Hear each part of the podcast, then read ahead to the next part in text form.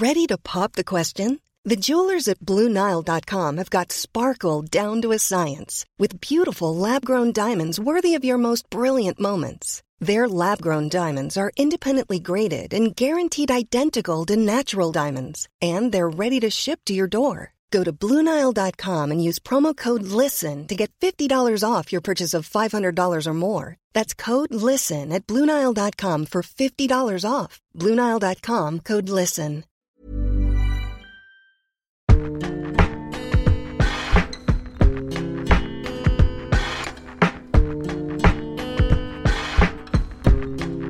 Salut, c'est Thomas Rozek. À la toute fin du mois de janvier, nous sommes allés avec toute l'équipe de Binge Audio faire un tour à Brest au festival Longueur d'onde dont nous sommes partenaires, qui rassemble la plupart des acteurs de l'audio et qui chaque année notamment remet un prix, le prix Petites ondes à des créations documentaires indépendantes. Deux projets sont arrivés ex aequo cette année, Kebab Blues de Zoé Perron et Profession cordiste de Franck Després. Et ce dernier nous a un peu retourné le cerveau. C'est une plongée bouleversante dans les réalités d'un boulot méconnu, celui des cordistes donc qui travaillent en hauteur sans échafaudage dans l'industrie notamment, et dont le métier a été plusieurs fois endeuillé par des accidents terrifiants passés totalement inaperçus. On a eu envie de vous livrer tel quel le travail au long cours qu'a fourni Franck Després, qu'on retrouvera à la fin du deuxième épisode. Bienvenue dans Programme B. Profession cordiste, les gestionnaires premiers de cordée, les intérimaires premiers de corvée. Première partie. Comme c'est un boulot de bagnard et qui demande juste à piocher, pelleter. Donc souvent, malheureusement, dans les silos, c'est des débutants qu'on envoie euh, faire ça. Il y a les gars qui tiennent, qui tiennent pas, et euh, la sélection naturelle, sont comme ça. Vraiment, ça faisait comme un brouillard toute cette poussière, on voyait pas grand chose. Franchement, il était super chaud, euh, et puis on avait plus d'air, quoi. Faisait euh, un petit peu comme un sablier, quoi. Dans toutes les autres boîtes que j'ai faites, il y a beaucoup plus de sécurité, il y a beaucoup plus d'humains surtout. Vous faites pas, vous êtes pas des bonhommes, vous êtes des tapettes. Au moment où on allait sortir, euh, je commence, euh, moi, à m'ensevelir. On commence à crier, tu vois, on entend crier et tout. euh, Quentin, il hurlait à la mort.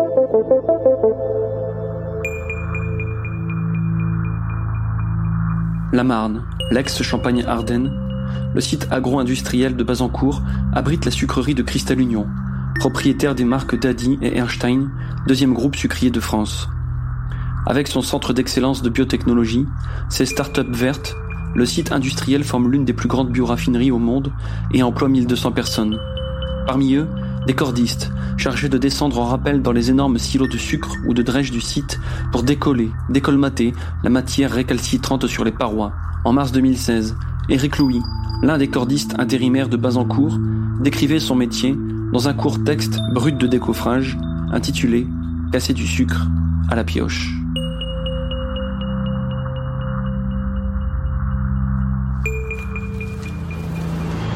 Nous sommes 10, ressemblants, indifférenciés.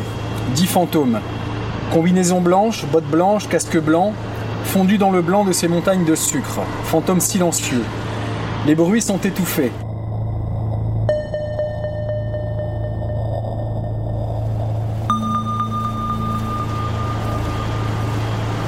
Mec à côté, s'il parle normalement, j'entends pas.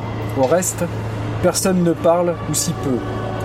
De loin en loin, sporadiquement, des paroles transformées, des mots incompréhensibles m'arrivent, mais doux. Les sons tournent et courent le long des épais murs de béton. Presque autant que le boulot, c'est s'arracher à cette atmosphère cotonneuse, étouffée, étouffante, qui est dure. Je suis à l'intérieur d'un cylindre de 30 mètres de diamètre sur 54 mètres de hauteur. En plein milieu, une colonne d'environ 4 mètres d'épaisseur qui monte là-haut soutenir le toit. Le tout en béton peint de couleur bleu pâle. La lumière blafarde de deux énormes lampes achève de lisser les velléités de contraste.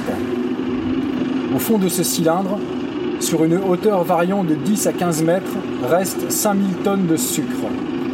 Il est censé s'écouler par gravité, au gré des besoins du conditionnement.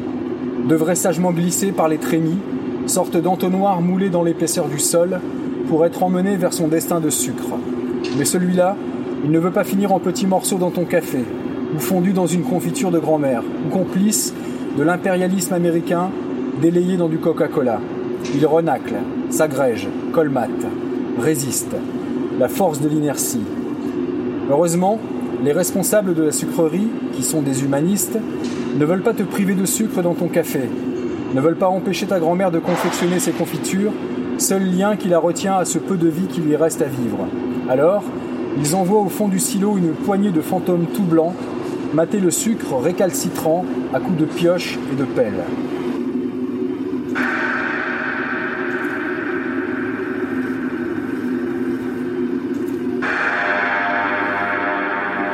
D'en haut, par le trou, déjà le spectacle est étonnant. La hauteur équivaut à un immeuble d'une vingtaine d'étages. On distingue mal ce qui nous attend. Du blanc. Se laisse deviner quelques creux, des bosses. Arrivé en bas, c'est simplement surréaliste. Là, les reliefs se matérialisent. Et quel relief? Devant nous, des montagnes de sucre.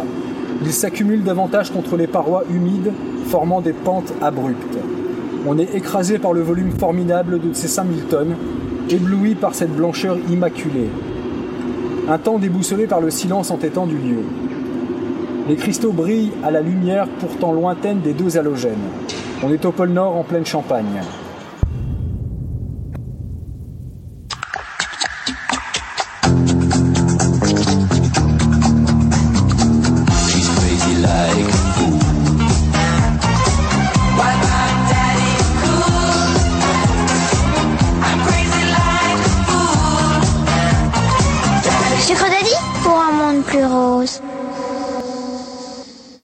Depuis, Eric a réécrit un texte au titre tout aussi explicite. On a perdu Quentin. Quentin, c'est son collègue, cordiste également. Quentin Zaraoui Brua. C'était plutôt. Le 21 juin 2017, il meurt enseveli sous 370 tonnes de drèche dans un silo de Bazancourt, à l'âge de 21 ans. Quentin ne cassait pas du sucre à la pioche, mais de la drèche, ces résidus de céréales qui colmatent et forment d'énormes blocs le long des parois des silos. Quentin ne travaillait pas directement pour Cristal Union, mais pour sa filiale, Cristanol, l'un des leaders de la production de bioéthanol en Europe. Un biocarburant obtenu à partir du blé et de la betterave. Le jour de l'accident, Quentin travaillait du poste du matin, Eric de l'après-midi. Ils ne se sont pas croisés. La veille, Quentin avait dit à Eric Au fait, j'ai lu ton bouquin, trop stylé, il y a des passages qui m'ont bien fait marrer. Casser du sucre à la pioche venait d'être publié sous forme de brochure dans une petite maison d'édition les éditions du commun. Quentin venait de le lire. Ce sont les derniers mots qu'il prononcera à Eric.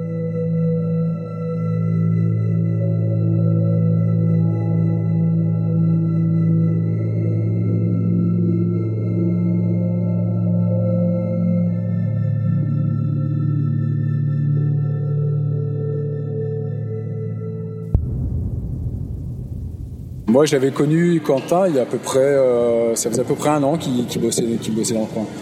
Il n'a pas bossé que dans le coin, il est, venu bosser dans le coin. Après, il est reparti bosser un petit peu sur Paris, je crois. Il avait bossé un petit peu en Bretagne, mais euh, la plupart du temps, il avait bossé ici. Dernièrement, il dormait au, Airbnb avec les gars. Mais quand il est arrivé tout au début, la première fois que je l'ai vu, il dormait dans un foyer de jeunes travailleurs sur Reims parce qu'ils connaissaient encore personne. Là, les gars, quand ils vont à Airbnb et compagnie, c'est qu'ils se sont passé le mot, ils y vont à plusieurs et ils arrivent à mutualiser. Euh, lui, quand il est arrivé là, il venait de sa Bretagne, il connaissait personne. Il est arrivé un lundi matin après euh, après six heures de route. Euh, il savait pas trop comment comment se dépatouiller. Il a pris cette solution là, quoi. Euh, Comme la majorité des cordistes envoyés à Bazancourt par ETH, euh, entreprise de travaux en hauteur, basée dans le Pas-de-Calais, Quentin était intérimaire. Bazancourt, c'était mon onzième jour sur corde. Donc vraiment, ça fait pas beaucoup, beaucoup. Anthony Pouille, 32 ans, était aussi intérimaire. Appelé en renfort la veille, il travaille pour la première fois à Bazancourt, et pour la toute première fois, dans un silo. On m'a téléphoné, je crois qu'on m'a téléphoné la veille, euh, il devait être 4 heures de l'après-midi, euh, euh, quand on m'a dit, ok, pas de problème, bah t'y vas, euh, tel endroit, telle heure, euh, faut que tu sois là au matin, je crois que c'était pour 5 heures du mat, euh, pour question d'avoir un hôtel ou un camping, enfin c'était déjà un, peu juste, alors j'avais pris la tente, et puis j'étais parti comme ça, je suis arrivé là-bas, j'ai posé la tente dans une pâture ou un truc comme ça, et puis voilà quoi.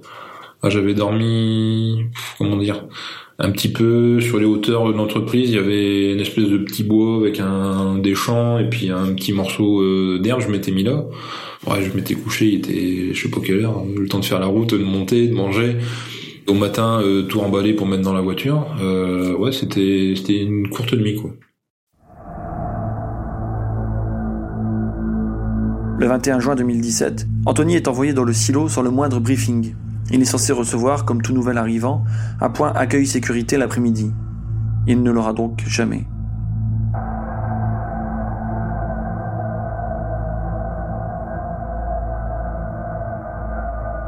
Quand j'entre là-dedans, bah, je me rends compte, waouh, il y a un petit rayon de lumière, il y a une petite, euh, une petite, euh, une petite baladeuse en fait qui permet d'avoir un petit peu de lumière à l'intérieur. On voit pas grand-chose, on est avec nos lampes frontales.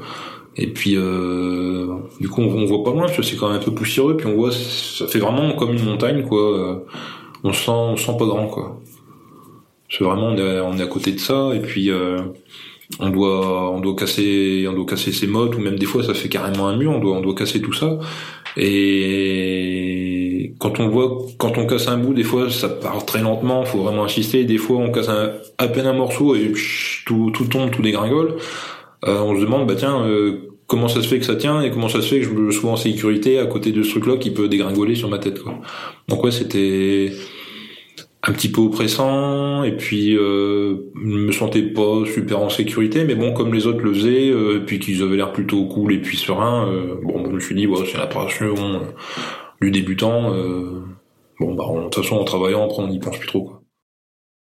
donc souvent malheureusement dans les silos c'est des débutants qu'on envoie faire ça François Stépien. À Quentin, 21 ans, euh, moi 29, mais euh, débutant dans le milieu, parce que justement c'est pas euh, c'est pas compliqué techniquement au niveau des cornes, tu vois, c'est pas très sorcier quoi, tu vois, c'est pas c'est les bases. Puis bah le boulot, les mecs qui touchent, hein, qui sont qui ont un vrai diplôme, tu vois par exemple, souvent les cordistes sont maçons, ou sont électriciens, ou sont quoi, ils vont pas aller se faire chier, aller dans un silo, enfin tu vois, taper avec une pioche dans des buts de céréales quoi. Alors, faut savoir qu'une euh, formation cordiste... Avec Anthony, Raphaël et le chef d'équipe Christophe, euh, François fait partie des quatre collègues de Quentin de l'équipe du matin. Vraiment. À Bazancourt, il y a trois silos. Il y a, enfin, dans le de Dresch, il y a le silo 12, le silo 11 et le 10. Donc c'est le plus petit silo en fait. Mais le 11 et le 12, c'est quand même des trucs assez balèzes. Et on, le 12, ça faisait deux semaines qu'on était dedans. Tu vois, par exemple, on n'arrivait pas à dégager la vis, quoi. Il n'y avait pas de trappe et tout et tout, il y avait des falaises et tout, c'était super euh, super chaud quoi. La matière était vachement dure. Et c'est pour ça que d'ailleurs il y a une équipe du matin, notamment donc euh, l'équipe à Eric, qui sont venus nous faisait le matin et eux ils faisaient l'après-midi, tu vois. Ils avaient repris une deuxième équipe pour avancer ce truc là, tu vois. Et en fait le jour du 21 juin, d'ailleurs le jour où Anthony arrivait, et euh, on finit de dégager la vie, ça faisait deux semaines qu'on en chiait dedans et tout. En plus c'était la canicule, enfin c'était la canicule, tu vois, à cette époque-là. Donc même le 21 juin, c'est le jour le plus chaud qu'il y a eu, je crois. Tu vois, c'est une chaleur à crever, même à 8 heures, enfin, c'est déjà, c'est déjà chaud sachant qu'on commençait à 6 heures, qu'on finissait à 6 heures, quoi. On était quand même des bons horaires.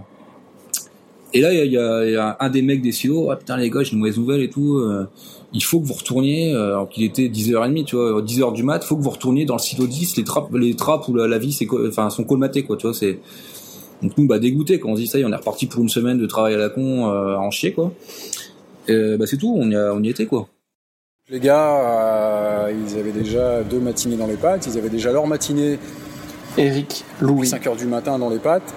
Euh, ils pensaient finir euh, tranquillement la journée, enfin tranquillement entre guillemets, la journée dans le, stylo, dans le stylo 12 et en fait ils ont basculés dans le stylo 10. Donc ça veut dire euh, refaire, refaire un équipement pour redescendre dans le stylo, analyser ce qui se passe dans le stylo pour voir ce qu'il y avait à faire, où est-ce qu'il fallait le faire. Et là ce qu'ils voulaient c'était à mon avis qu'il n'y ait pas de rupture de production, donc simplement un intérêt, un intérêt productif. On intervient normalement quand silo, euh, euh, quand la matière s'est déjà suffisamment écoulée par les trappes. Et nous, on vient pour décolmater ce qui ne veut pas couler. Et là, a priori, il était, il était plus rempli de manière euh, anormale pour, pour qu'on puisse rentrer à l'intérieur. Et donc, on voyait pas du tout les trappes, on voyait pas du tout où la matière s'est coulée ou quoi que ce soit. Donc, ce qui fait que ça a apporté un, contexte de danger euh, et, et, du fait, encore une fois, de l'obscurité, de la poussière et de la fatigue, tout ça conjugué, ça fait que bah, les gars, ils ils voyaient pas trop où ils mettaient les pieds, quoi. Ça faisait euh, un petit peu comme un sablier, quoi. Donc, mettons qu'il faisait une vingtaine de mètres de haut, je dirais. Euh, il était bien rempli au, facilement aux deux tiers. Et euh, du coup, impossible de rentrer par le bas ou à mi-hauteur. En fait, on devait rentrer euh, par par la toiture. Il y a une petite trappe exprès. On, on, est rentré par là. Vraiment, ça faisait comme un brouillard toute cette poussière. On voyait pas grand-chose. Pour moi, il l'avait pas purgé avant. C'est-à-dire qu'avant de faire rentrer des gars, faut quand même qu'ils se voulaient trappe en grand, enlever le, mou, quoi, on va dire, tu vois, avant de venir faire taffer des gars dedans, quoi. Moi, comparé aux autres que j'ai eu l'occasion de voir en un mois, donc j'ai pas non plus une expérience de fou, c'était dangereux. Voilà, c'est clair et net, quoi.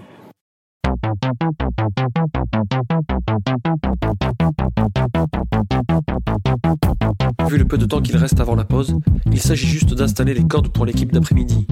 Raphaël et François se portent volontaires pour descendre en premier. C'est une formalité, a priori.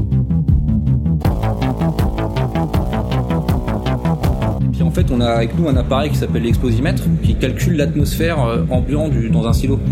Et là, l'appareil, il pas de biper, quoi. Bip, bip. Donc, euh, Toff, le chef, euh, les gars remontés. Donc, on a remonté en speed, tu vois. C'est vrai qu'on en pouvait plus, quoi. Franchement, il était super chaud. et puis, on avait plus d'air, quoi. Je sais pas si c'est du CO2 ou quoi, mais saturation de poussière, quoi. Le machin, il sonnait, quoi. C'est un appareil, quand même, qui est censé vérifier la- l'air, quoi. Donc, s'il sonne, c'est qu'il y a un problème. Raphaël et François remontent en urgence, en laissant les cordes en vrac, comme le veut la procédure. Le silo est aéré une bonne demi-heure. Il reste un quart d'heure de travail. Un second binôme doit descendre, juste histoire d'eux.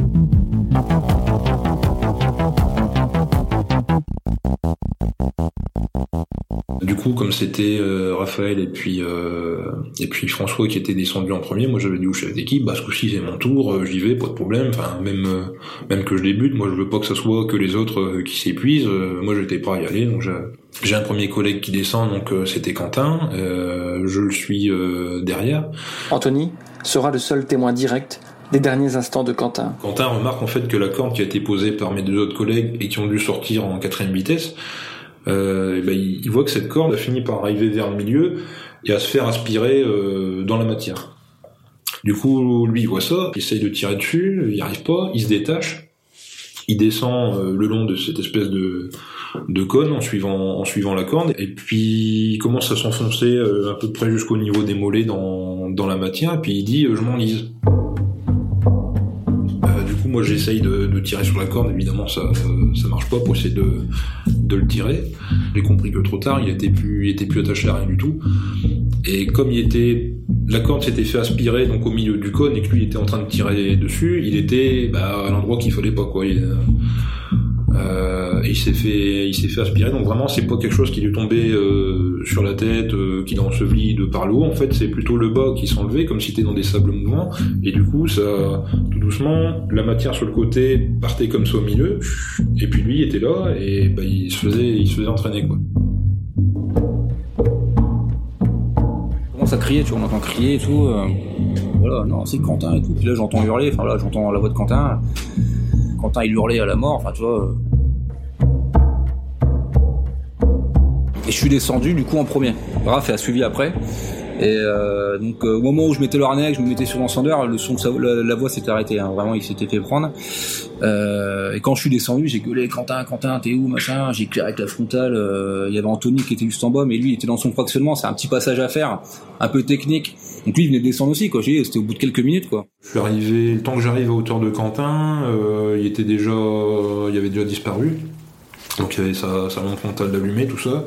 La dernière fois que je l'ai vu, en fait, il y avait les, mains en l'air, et puis ça passait, euh, et puis en quelques secondes, euh, plus de Quentin. quoi.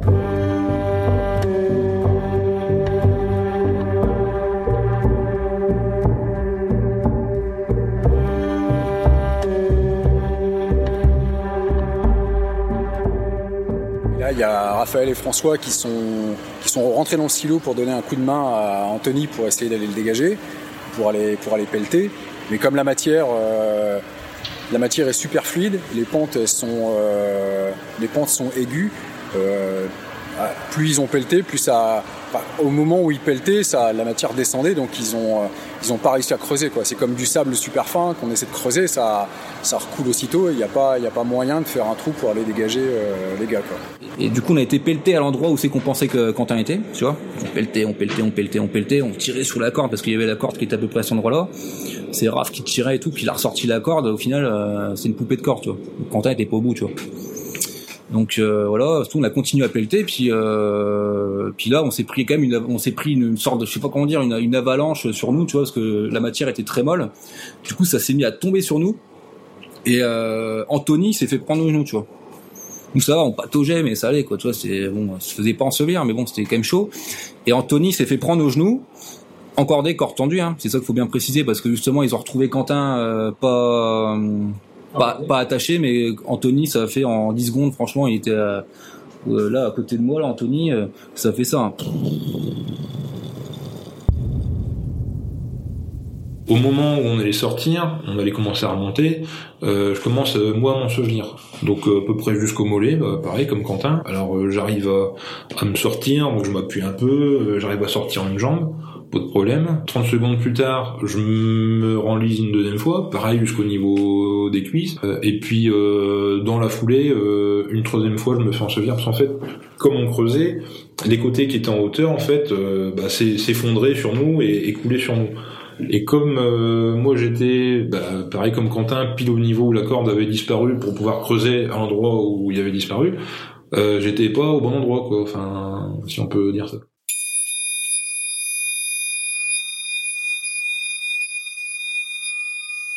L'article R4323-89 du Code du travail précise que le travail doit être programmé et supervisé de telle sorte qu'un secours puisse être porté immédiatement aux travailleurs en cas d'urgence.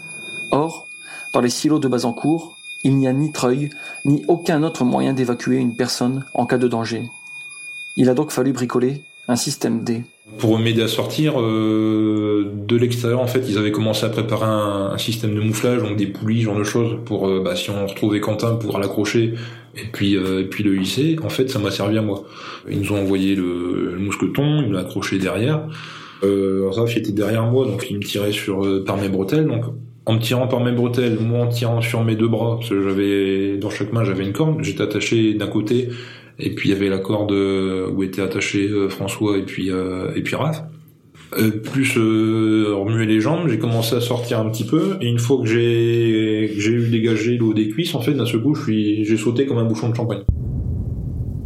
Raphaël et François, eux, ils continuaient de creuser jusqu'au moment où, bah, de toute façon, quand ils ont vu qu'ils étaient, de toute façon, ils ont été assez vite à bout de force, dans la mesure où, bah, depuis le matin, dans la chaleur, ils, pelletaient et piochaient, sachant que Quentin était déjà était enseveli depuis de, longues minutes. euh, ils, ont bien vu qu'ils pouvaient plus rien faire et que non seulement ils pouvaient plus rien faire, mais en plus ils se mettaient en danger. Quand ils ont vu que Anthony euh, s'est retrouvé enseveli euh, jusqu'à la poitrine, euh, et qu'il a failli partir aussi, euh, ils ont vu qu'il se mettait en danger, donc là, euh, là c'était plus la peine de continuer de pelleter.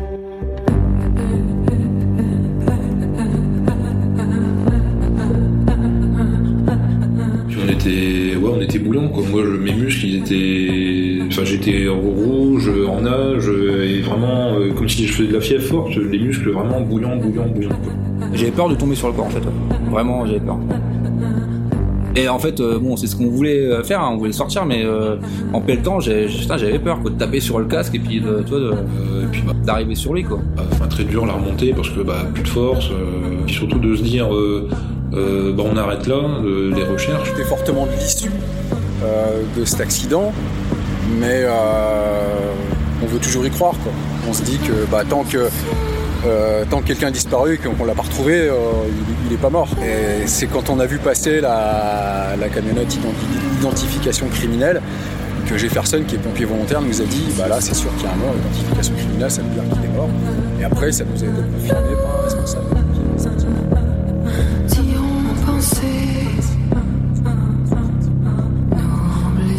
Depuis la mort de Quentin, Eric, Raphaël, Anthony et François n'ont pas réussi à retravailler, ou à peine, soit parce qu'ils ne peuvent plus, Un ou deux jours après, en fait, j'ai commencé à voir des bleus sortir euh, d'un peu partout, et euh, je suis allé voir mon toubib, et en fait, je me suis fait une déchirure musculaire au niveau euh, du pec, une tendinite euh, à chaque avant-bras, et puis je suis toujours en arrêt d'ailleurs, donc ça fait six mois, j'ai six mois et demi d'arrêt pour l'instant.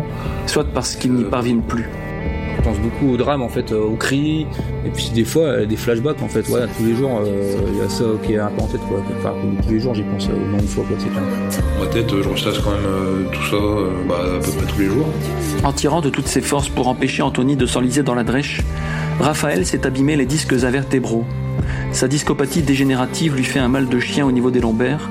Il touche actuellement le chômage. Aussi souvent j'y pense, je me dis, euh, c'est quand même, on a eu aussi la mort de près, tu vois.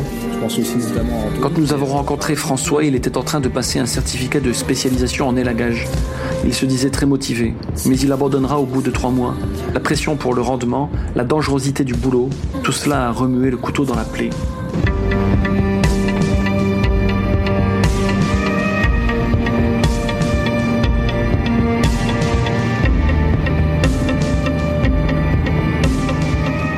Euh, l'enterrement, donc on est, parti voir sa famille en Bretagne. On est arrivé la veille au soir, puis ils nous ont accueillis à bras ouverts, on a mangé avec eux. Euh, T'avais l'impression qu'il était encore là, quoi, Quentin, quoi. Tu vois, ils montraient des photos, bah tiens, ça c'est Quentin quand il était jeune, ceci, cela, puis on, ils se remémoraient euh, tous des souvenirs, mais c'était frais, quoi, tu vois.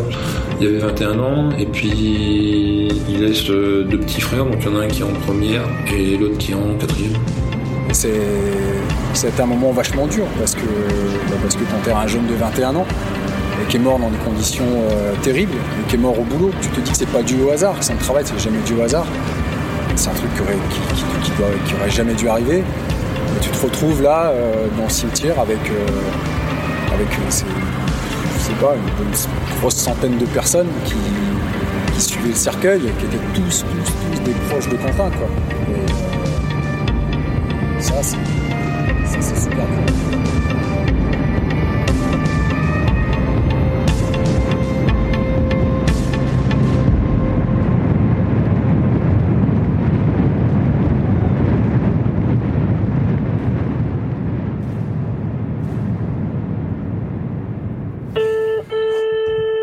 Là, je contacte une boîte de cordistes concurrente de TH,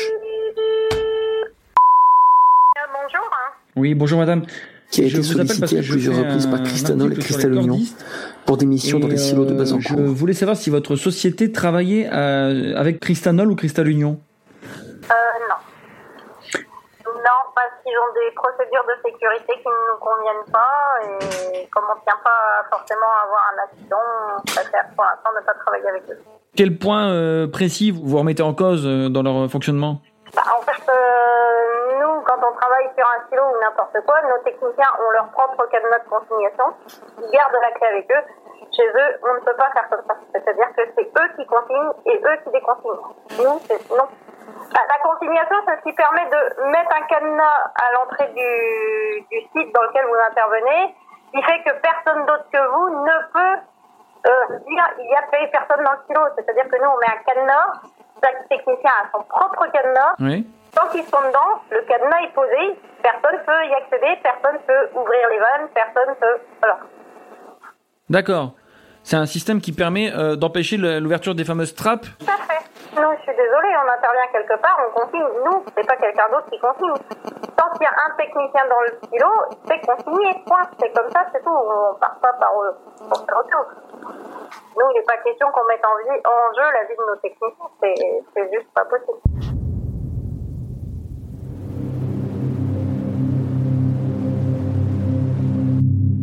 Au centre de ce drame, il y aurait une erreur humaine. Humaine, mais surtout prévisible, évitable, si l'accent avait été davantage mis sur la communication et la prévention à la sécurité, et si les cordistes avaient pu eux-mêmes verrouiller les trappes de vidange.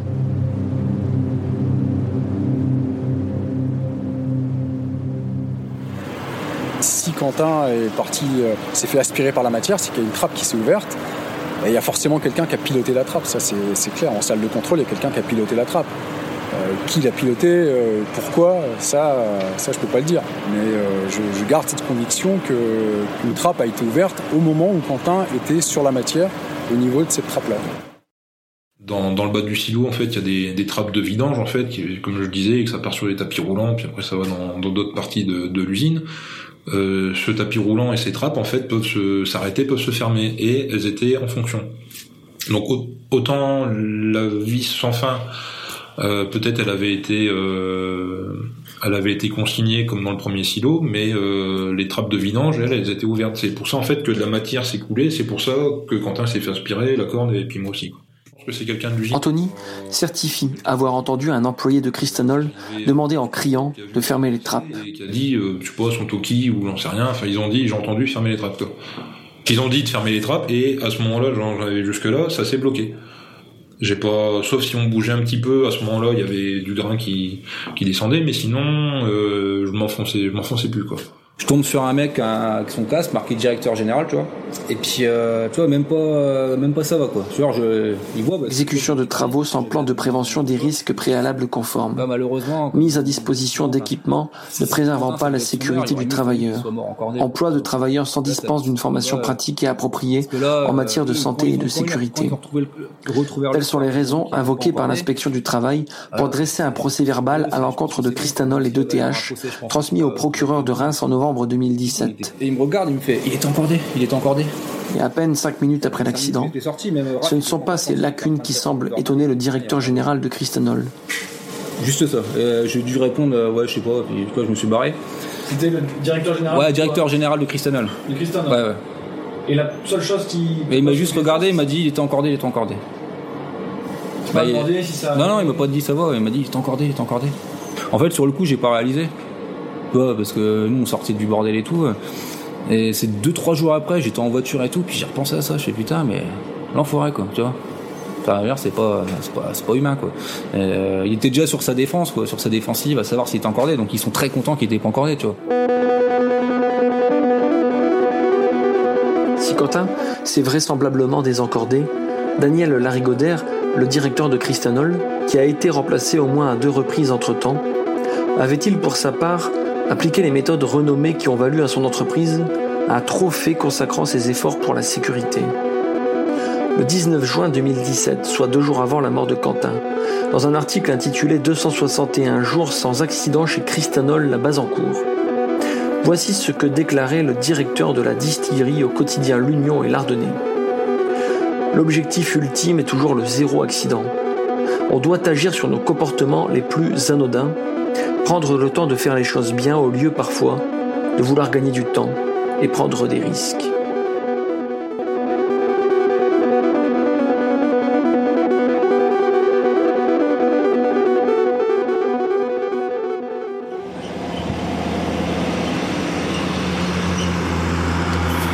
On se trouve actuellement euh, sur le, le site de Bazancourt. Olivier Debohan, Bazancourt transforme plus de 2 millions de tonnes de betteraves, président de Cristal Union, une partie vers le sucre, mais également une partie vers l'alcool et l'éthanol, sachant qu'il faut une tonne de betterave pour faire un hectolitre d'alcool ou d'éthanol.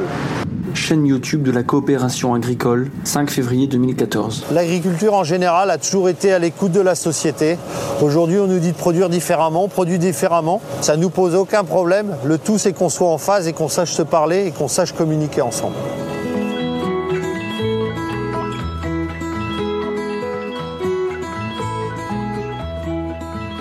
Bah chez Cristanol, tout de suite après l'accident, ça a été le lockout total.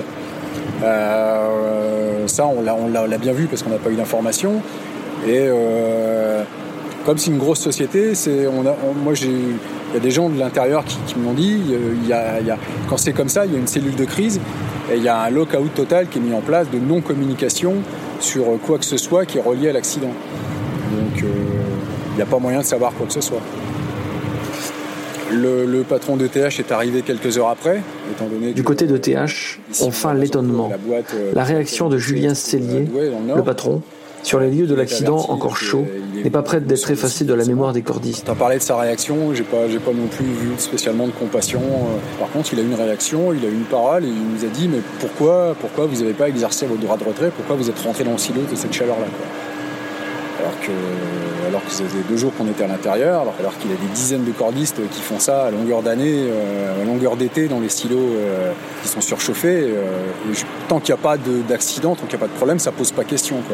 Et là, parce qu'il y a un accident grave, forcément, puisqu'il y a eu un mort, là on nous dit, bah, les gars, vous auriez dû exercer vos droits de retrait, vous auriez dû euh, vous dire qu'il faisait trop chaud pour aller bosser le silo.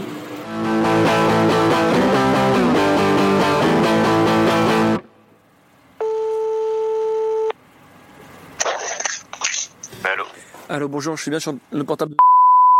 Oui. Je travaille sur le, le milieu des cordistes et les accidents qui ont lieu à Bazancourt.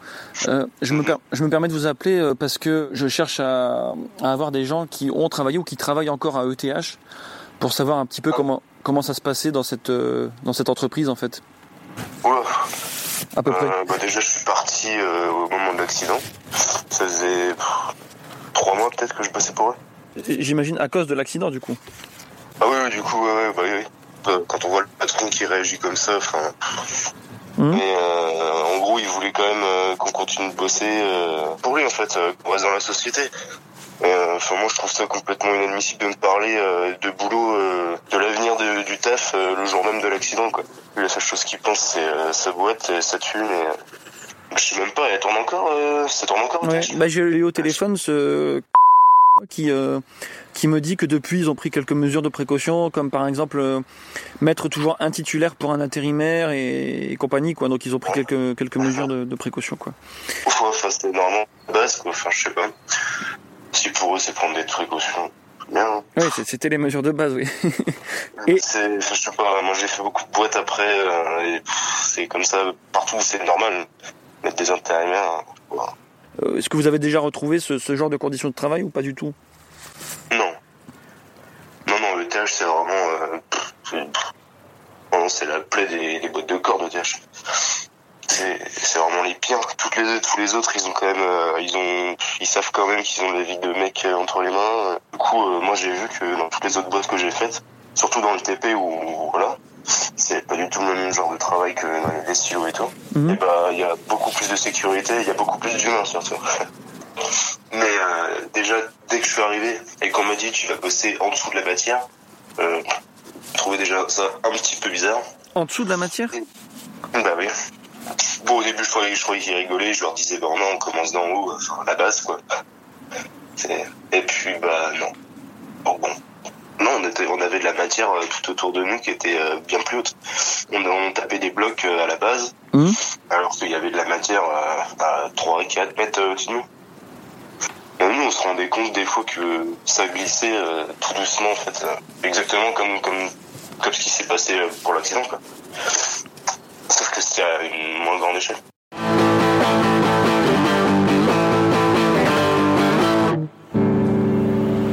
Comme c'est un, comme c'est un boulot de bagnard qui ne demande pas de qualification, euh, qui demande juste à piocher, pelleter. euh, Éric Louis a travaillé deux ans et demi pour ETH. Technique, euh, une technique de corps. Deux ans et demi qu'il a passé en grande partie dans les silos et toutes sortes d'espaces confinés. Mais on les envoie en priorité sur ces chantiers-là. Euh, Tous les gars qui arrivent, euh, qui arrivent chez ETH, les premières missions qu'on leur donne à faire, à moins qu'ils aient une qualification euh, autre euh, qui leur permet de faire autre chose, c'est bah, les silos, on les envoie dans les silos.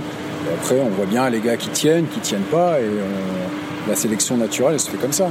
Je rentrais pas souvent à l'entrepôt, mais de temps en temps, quand je passais à l'entrepôt et qu'il y a des gars qui se plaignaient de, certaines conditions de travail, Bon, en gros, on leur disait, ouais, mais nous, on l'a fait avant vous. euh, si vous le faites pas, vous n'êtes pas des bonhommes, vous êtes des tapettes. euh, voilà ce qui, voilà ce qui, ce qui, était répondu, quoi. Quand, quand les gars, entre guillemets, se plaignaient. Même pas euh, sans revendiquer, simplement pour dénoncer, enfin, décrire des conditions de travail, voilà ce qui, voilà ce qui était répondu, quoi, en gros. Si t'es pas content que tu veux pas faire le boulot, ben c'est simple. On me répondait, t'as qu'à ouvrir ta boîte. Jefferson, Bah, t'as qu'à ouvrir ta boîte et puis tu verras bien. cordiste pendant un an à ETH. Je disais ça. Si tu veux pas travailler lundi parce que tu dis que les conditions de travail te suffisent pas, mais t'as qu'à ouvrir ta boîte et tu verras bien. On me répondait ça. Qui, qui c'est qui vous répondait ça Le directeur et le sous-directeur. Vous avez pas de matériel Vous avez pas de compétences Ben, merci, au revoir. Demain, je travaille plus pour nous.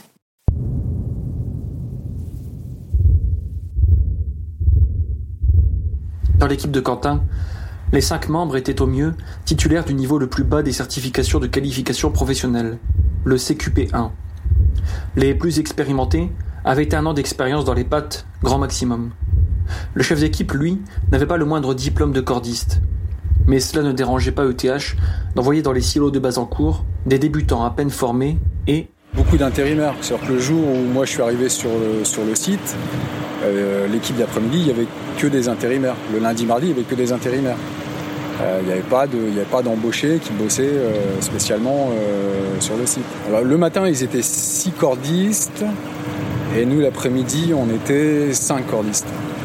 Bah, sur, les, sur les 11, il devait y avoir euh, un embauché, tout le reste, c'était des intérimaires. Là, on te dit, t'inquiète, c'est tranquille, Joe. Au final, tu charbonnes pendant 4 heures, 5 heures, 6 heures, 12 heures. Jefferson, de l'équipe d'après-midi, l'été, intérimaire.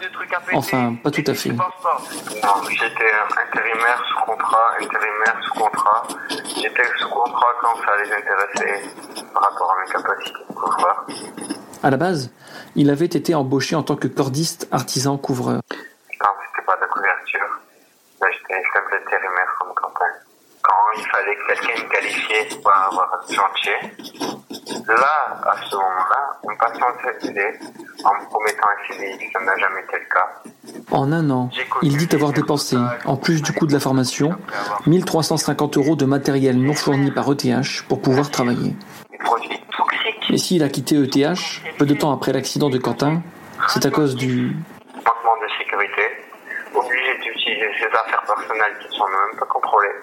Parce que sachez que bien avant l'accident de Quentin, il n'y avait aucune personne chez ETH qui avait une corde qui était correcte. Tout le monde disait T'embête pas, ça va aller, t'inquiète pas, c'est bon, je l'ai vérifié. Et au final, on se retrouvait avec une corde de 50 mètres avec 5 ou 6 tonches. 5 ou 6 tonches, c'est quoi? C'est des coups qu'il y a dans la corde en fait. Jefferson fait partie d'une vague de cordistes qui ont quitté ETH pour rejoindre une entreprise nordiste concurrente dont nous tairons le nom. Ils sont trois à avoir rejoint cette boîte de cordes après la mort de Quentin, et ils seraient 7 à 8 à l'avoir rejoint dans l'année qui a précédé l'accident. Et il n'y aurait pas que les cordistes, déçus, dégoûtés d'ETH, qui auraient fait ce choix. Des clients également. Le patron, qui a refusé de témoigner publiquement, nous indique que, rien que pour l'année 2016, il a récupéré 10 sites qui appartenaient à E ETH. ETH,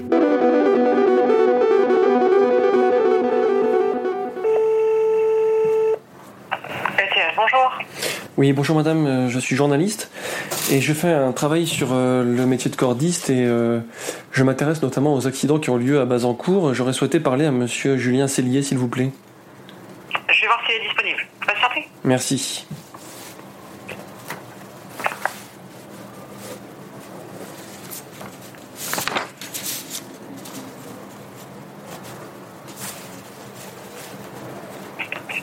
Allô? Oui Oui, il n'est pas disponible. Euh, Quand est-ce que je peux rappeler pour euh, l'avoir? Euh, Je pense que ça n'intéresse pas en fait de- d'en discuter. Ah, donc c'est pas qu'il est pas disponible.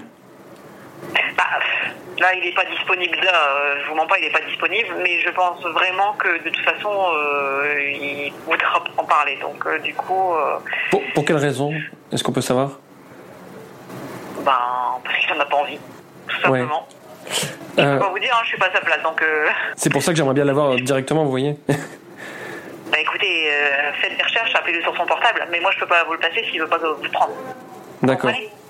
Voilà. D'accord. Je, je, je veux juste que vous lui passez le message suivant, c'est-à-dire que euh, ça fait un moment que j'essaye de, de, de, de l'avoir et j'ai j'ai pas mal d'éléments, euh, notamment euh, donnés par d'anciens cordistes qui sont passés par ETH, qui, qui mettent en cause le fonctionnement et, et, la, et la politique de, de. Donc je voulais absolument avoir son point de vue pour, pour pouvoir confronter ces éléments-là directement avec lui.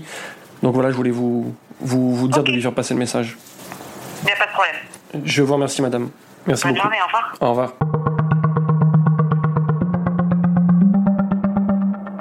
Il y a la pression de l'entreprise utilisatrice, ETH, sur ses ouvriers, et il y a la pression du donneur d'ordre, Christanol, sur l'entreprise utilisatrice.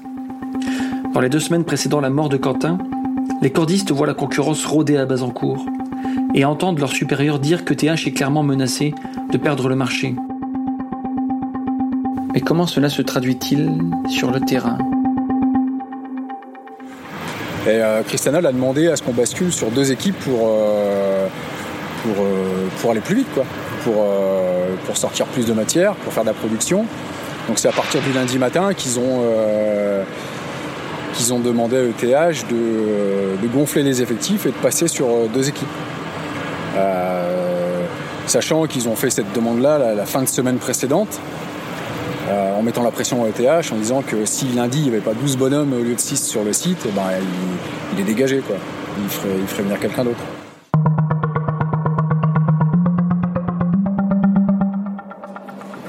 Il y a un des responsables des silos qui s'occupe de ces silos-là qui arrive avec un, un jeune, tu vois, genre mon âge et tout, enfin nos âges, tu vois. Avec un Les petit pauses. et tout, tu vois. Comprendre les pauses forcées lorsque les cordistes doivent attendre que la vis sans fin, l'énorme bras tournant dans le fond du silo fasse son travail. Les pauses, donc, doivent être comblées. Un jeune homme, calepin à la main, est aperçu près des silos. Et en fait, ce mec-là, c'était pas un stagiaire comme nous on pensait, ça faisait vraiment euh, ça, quoi. Et en fait, c'était euh, l'un des responsables de- des- finances de Cristianol. Voilà, qui était venu en fait nous espionner, tu vois. C'est vraiment. euh, Il avait fait un rapport, tu vois. Sauf que le mec a jamais mis un pied de, dans un silo de sa vie, puis qu'il sait pas ce que c'est que certains. Bon, après, chacun son taf, hein, mais il sait certainement pas ce que c'est que le travail que l'on faisait, quoi, tu vois. Sauf qu'il est venu cet après-midi-là, il nous a vu une après-midi où c'est qu'on a travaillé un quart d'heure, après on a été une heure, bah pas en pause, mais où c'est qu'une heure, où c'est que le silo tourne. Ça, c'est pas notre faute, c'est le boulot qui est comme ça, tu vois. Et il s'est dit, les cordistes, en fait, on les paye à rien faire. Voilà. C'est ce qui a été dit.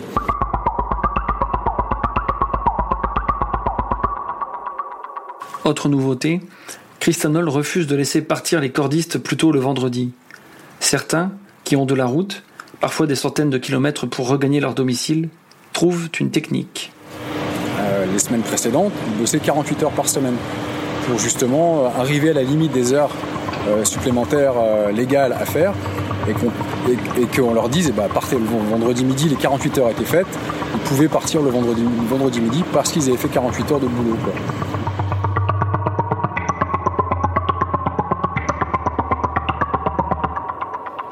C'est la semaine d'avant l'accident. On était en train de bosser dans le fameux silo 12, justement. Le silo que je t'ai dit qu'on a mis deux semaines à décolmater avant qu'ils nous envoient au 10 euh, au dernier moment, tu vois. Donc là, c'était des falaises comme ça et tout, euh, de, un truc de un marteau piqueur et tout, carrément dans le. Enfin bref, un truc de fou, quoi.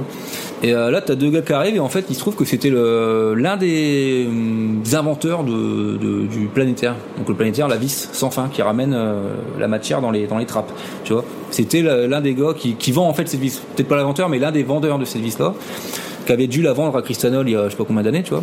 À la base, elle servait pour du blé, je crois. Et il nous regardait bosser, il hallucinait, quoi. Putain, mais je comprends pas, les gars qui. Il y avait Raph qui était là sur la falaise et tout, avec le marteau piqueur et tout. Il me dit, mais je comprends. Il comprenait pas, le gars. Vous comprenez pas quoi? Bah, qu'on envoie des gars faire ce taf là alors qu'il y a une vis qui est censée le faire.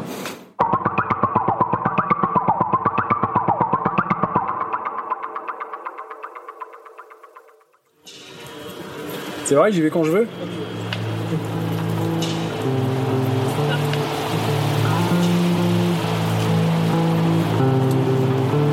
Est coincée dans la masse de granulés.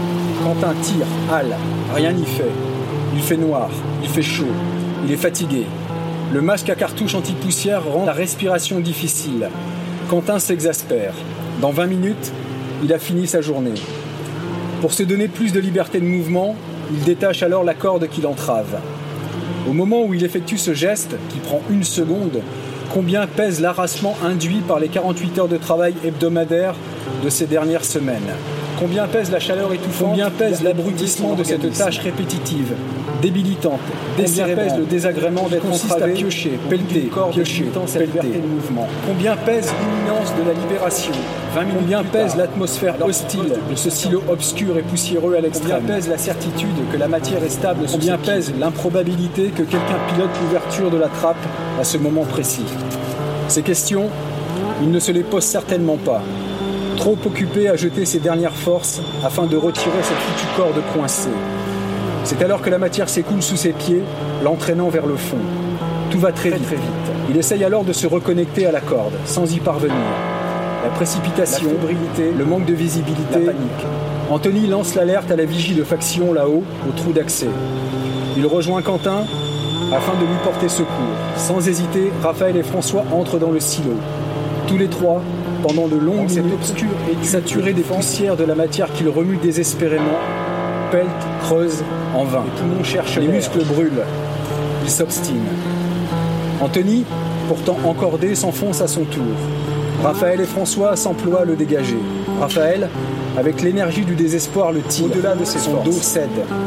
Trois mois après, il n'a pas pu reprendre le boulot, malgré ses quatre séances de kiné hebdomadaires. Anthony est enseveli jusqu'aux épaules. Christophe lui lance une corde, reliée à un système de poulies qui démultiplie la force de traction. Il est arraché à grand-peine de l'inexorable succion qui l'entraînait. Les trois gars sortent hébétés, en état de choc, terrassés par l'épuisement. Ils s'abattent dans un coin ombragé qui ne leur apporte pas une once de fraîcheur. 36, degrés, à l'ombre. Quentin s'était détaché. Cette phrase seule pourrait l'accabler. À sa place, j'aurais peut-être fait comme lui. Qui ne s'est jamais trouvé dans ces configurations de travail hallucinantes ne peut se permettre de porter un jugement. Celui qui les a vécues, pas davantage au demeurant. A posteriori, toutes les sentences, tous les commentaires, même empreints de la méconnaissance du contexte, se veulent charger de bon sens, de bonne foi et de légitimité. Mais à ce moment précis qui a fait basculer sa vie et celle de ses proches, qui était à la place de Quentin? Personne. Lorsque sur Facebook je publie l'annonce du rassemblement organisé en hommage à Quentin, Thomas Brasseur écrit ce commentaire, assis au frais derrière son ordinateur. Donc l'idée, c'est d'aller manifester pacifiquement contre l'inconscience des ouvriers. Je ne comprends pas très bien. Thomas, c'est à l'attention des gens qui ne comprennent pas très bien que d'autres gens écrivent des bouquins. Pour éviter que ceux qui ne connaissent pas Quentin tranchent avec autant de légèreté dans le vif de son humanité, sa probité, sa mémoire.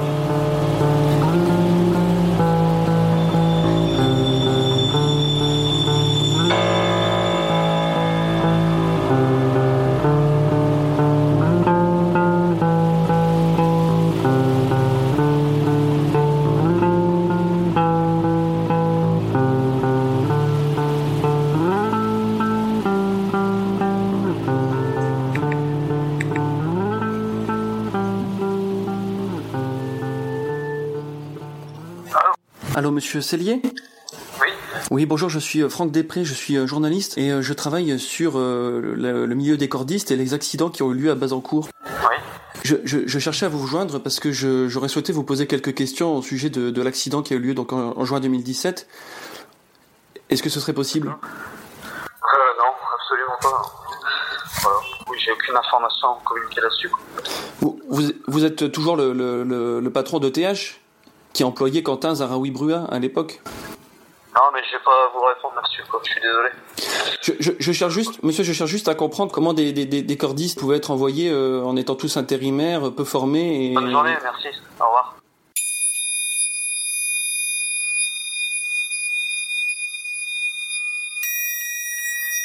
Réalisation Franck Després. Musique originale Maxime Simon.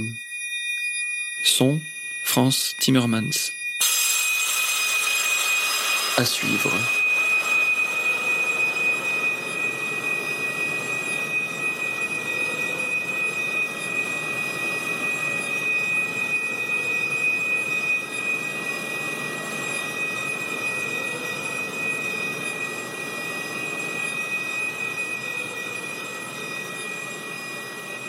Binge audio. Ah non, binge,